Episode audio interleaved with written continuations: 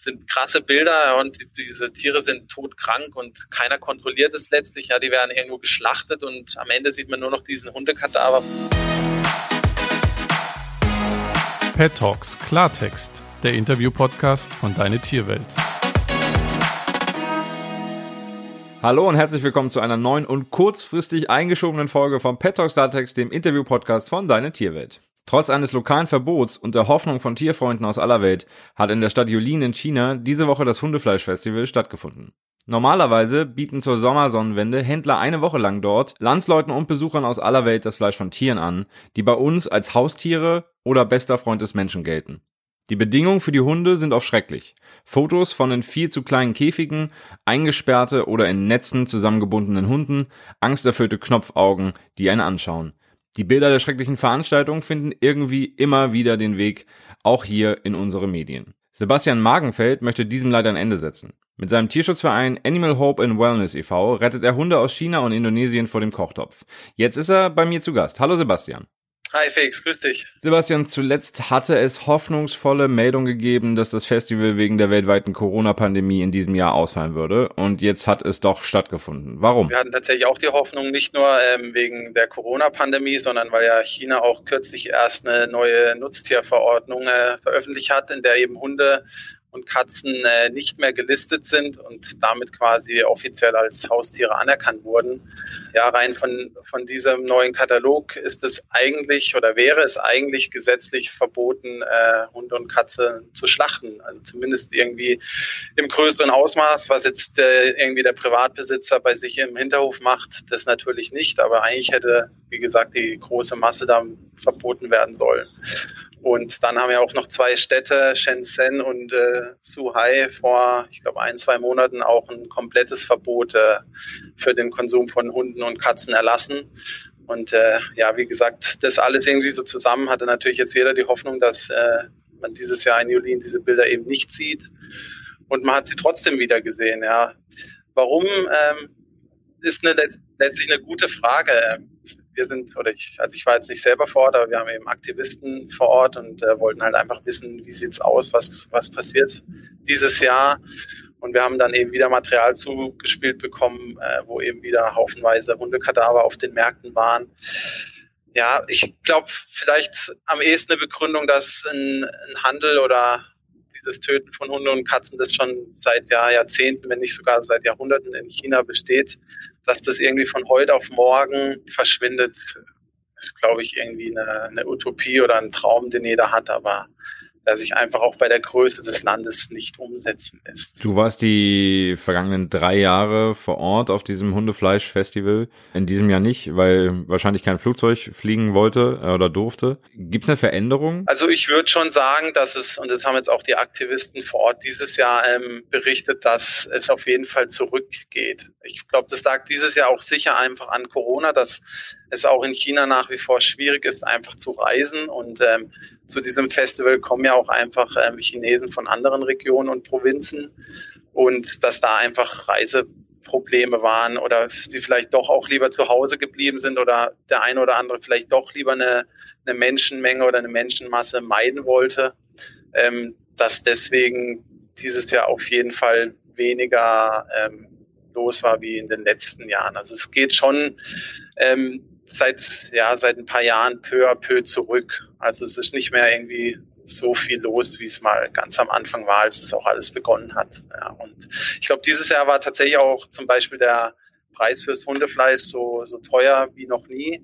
Einfach weil auch ähm, es problematisch war, ähm, vermutlich genügend Hunde irgendwie zu finden, zu schlachten und dann auch dorthin zu bringen. Ja. Woher kommen denn die Hunde? Also mitunter auch für mich immer noch eine gute Frage, weil ähm, man geht ja davon aus, dass es circa 10 Millionen Hunde in, pro Jahr in China sind und ähm, es gibt keine Dokumentation von großen Hundefarmen, wie zum Beispiel in Südkorea, wo es ja nach wie vor 20 bis 25.000 Hundefarmen gibt.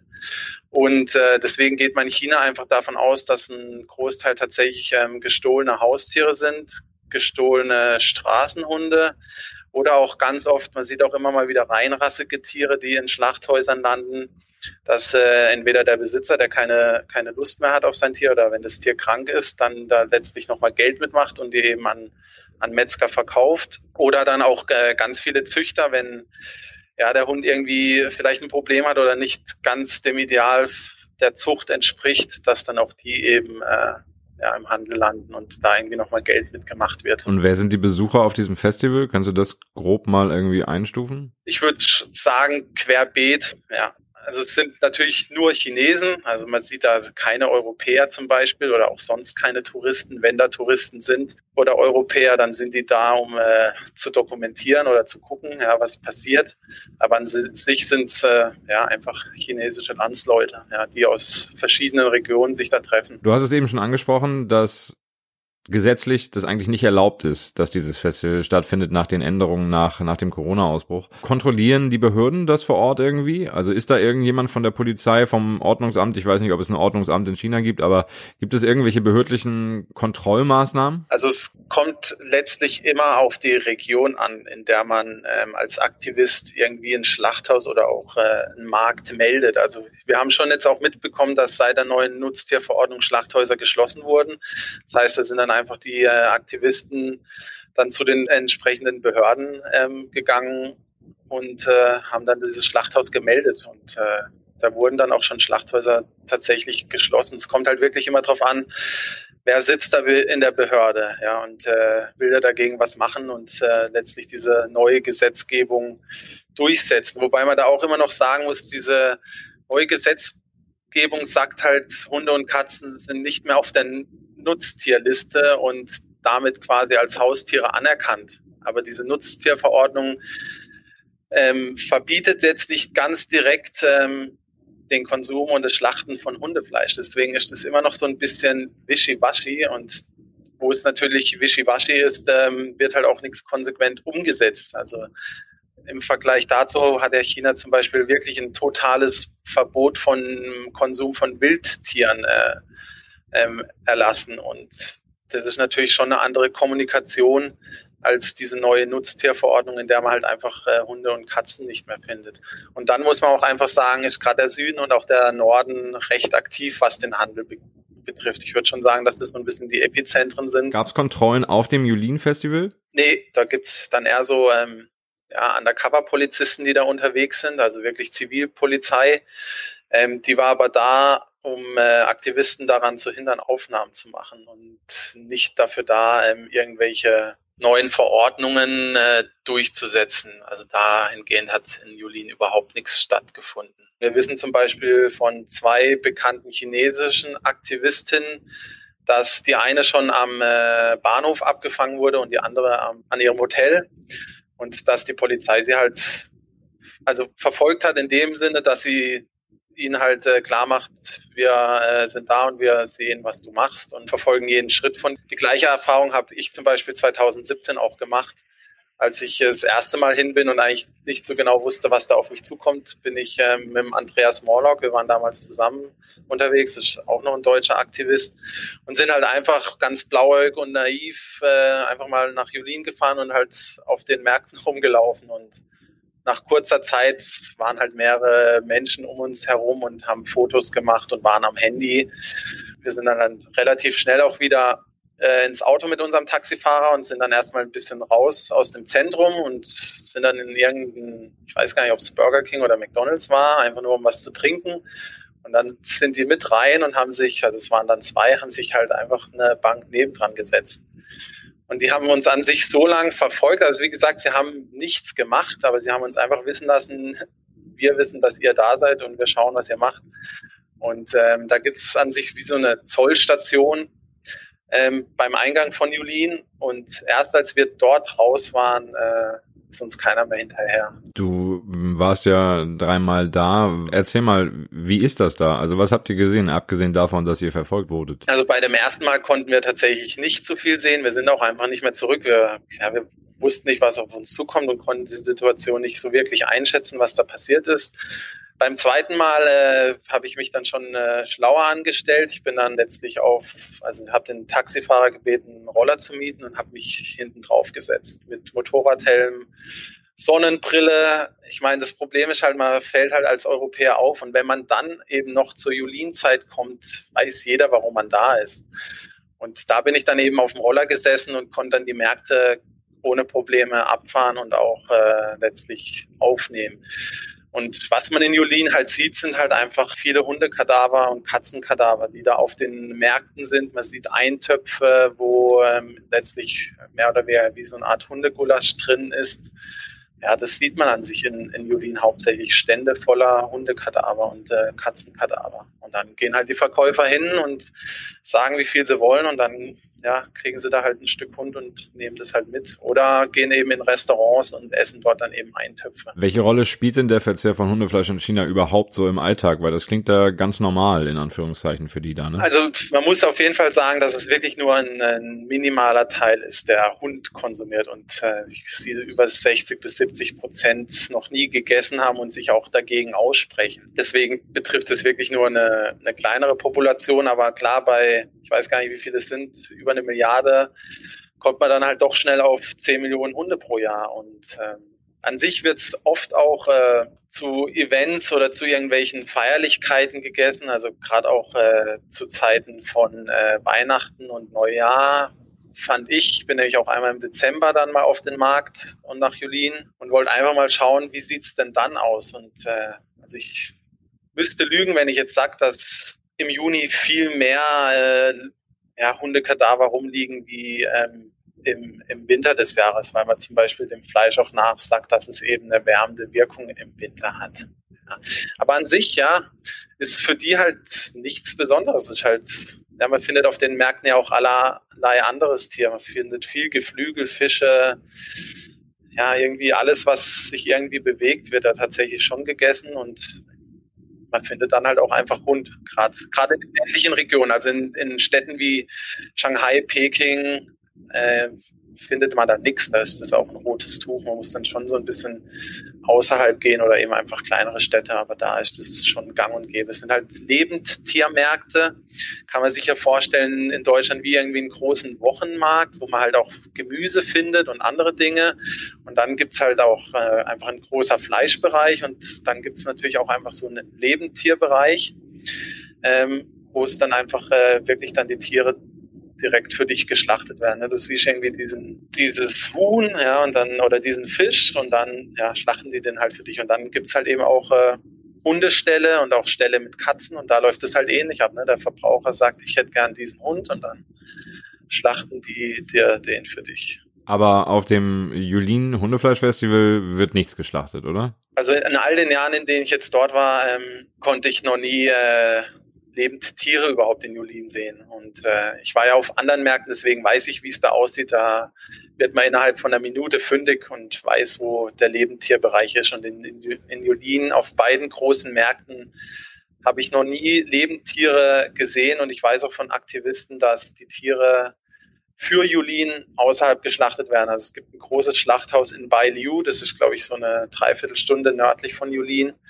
Und dort werden die dann überwiegend geschlachtet und dann kommen an sich, äh, werden die Hundekadaver dann auf die Märkte transportiert. Also direkt in Julien, meines Wissens von allen Aktivisten und auch von meinen eigenen Besuchen, findet dort keine Lebensschlachtung statt. Die gab es mal noch ähm, vor einigen Jahren, so bis 2016 würde ich sagen, aber dann aufgrund des internationalen Drucks und der Aufmerksamkeit dieses Festival ähm, auf sich gezogen hat, haben die das komplett in den Hintergrund verlagert. Du hast gerade die internationale Aufmerksamkeit angesprochen. Gerade wir in Europa reagieren ja entsetzt, wenn wir, wenn wir Bilder aus Schlachthäusern von, von diesen sogenannten Wet Markets oder auch aus Julien sehen. Parallel dazu verdrängen wir aber auch wenn man mal ganz ehrlich ist, die Horrorsituation, die Horrorfotos und Horroraufnahmen von, von lokalen Tierschützern aus deutschen Schlachthöfen, wo Rinder, Schweine und Hühner ebenso leiden. Ist das nicht ein totaler Widerspruch eigentlich?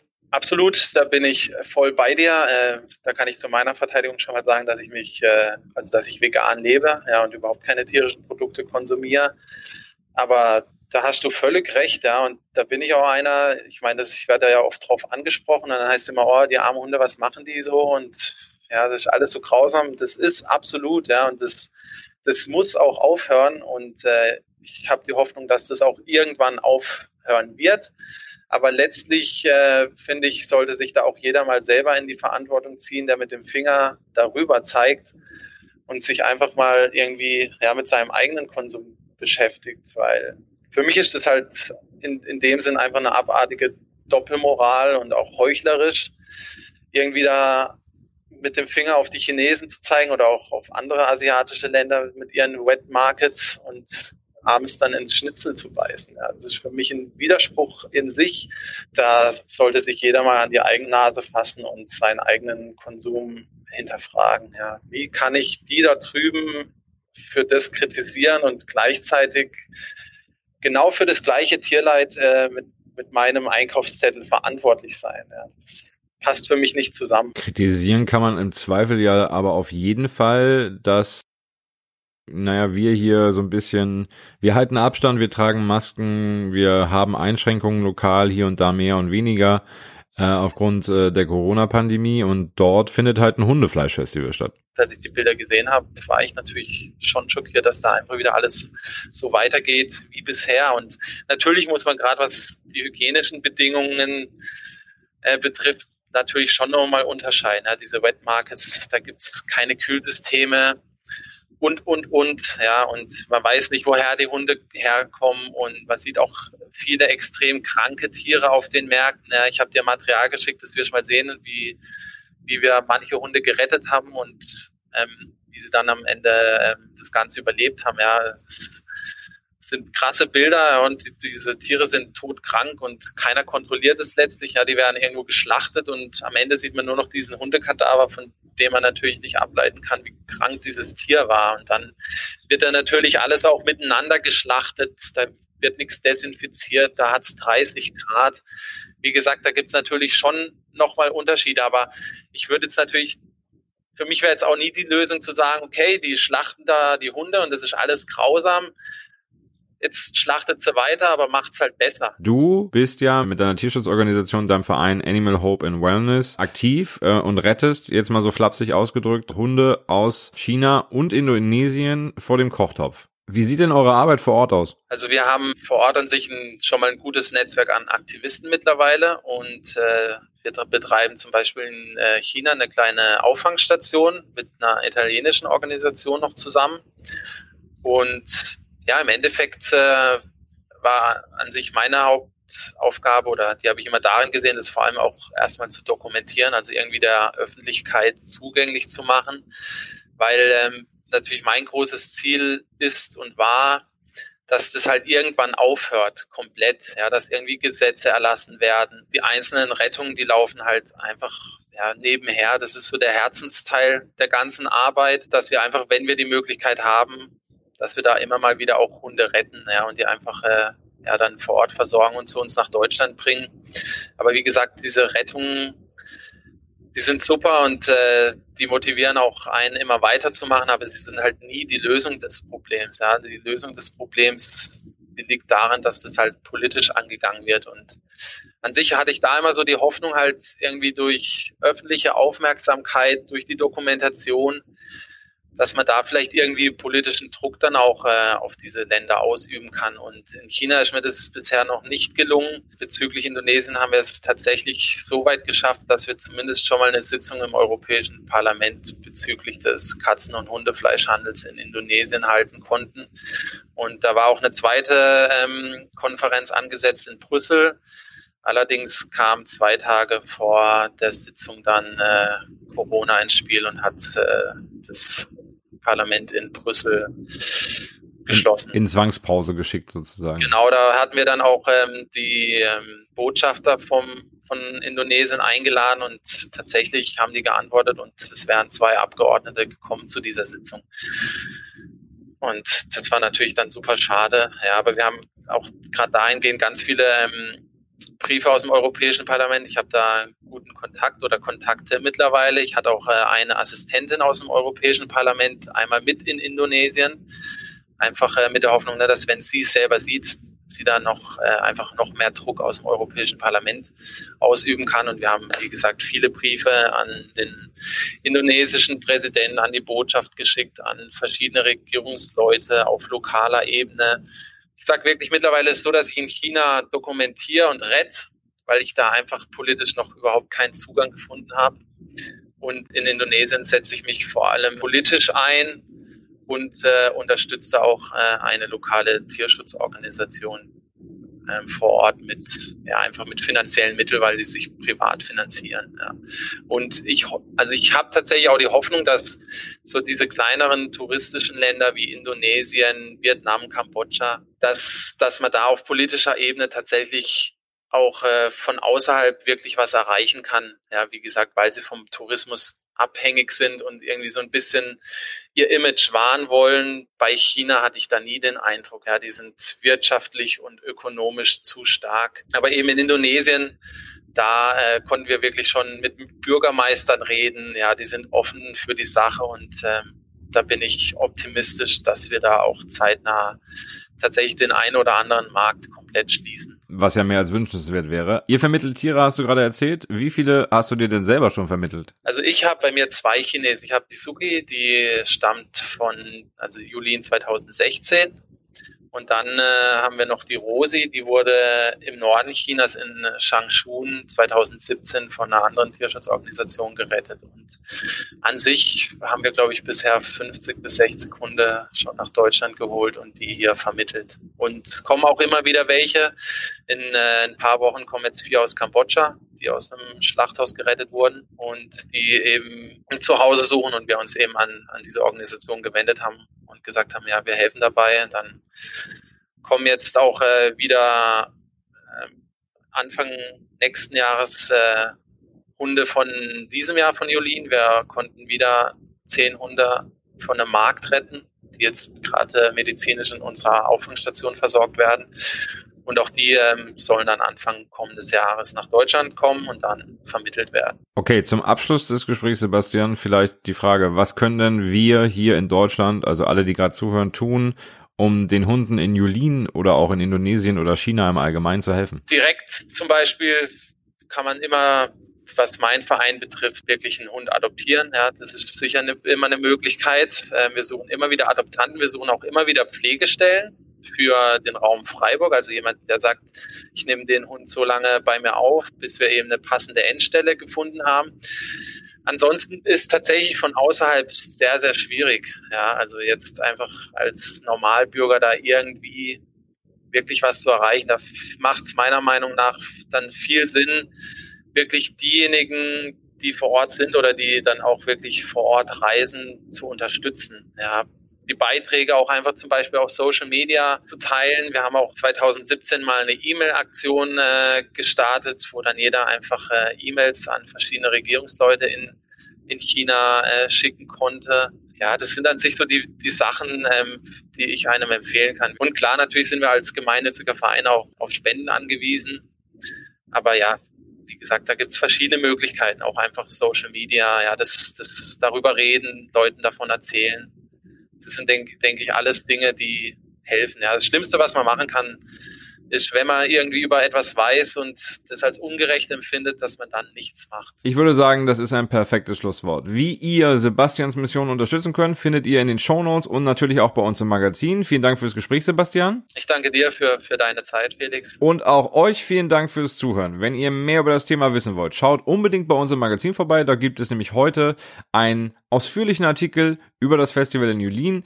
Eine kurze Videoreportage findet ihr auf unserem YouTube-Kanal. Ansonsten wie immer Lob und Kritik gerne an felix.deine-tierwelt.de in allen Social-Media-Kanälen, die wir haben oder in der Super Knorken Deine Tierwelt Community. Und denkt dran, am nächsten Mittwoch gibt es großartige Neuigkeiten aus dem Petox-Universum. Seid gespannt. Ich will da nicht zu viel versprechen, aber es wird großartig. In diesem Sinne, wir hören uns also ganz bald wieder. Tschüss und bis zum nächsten Mal.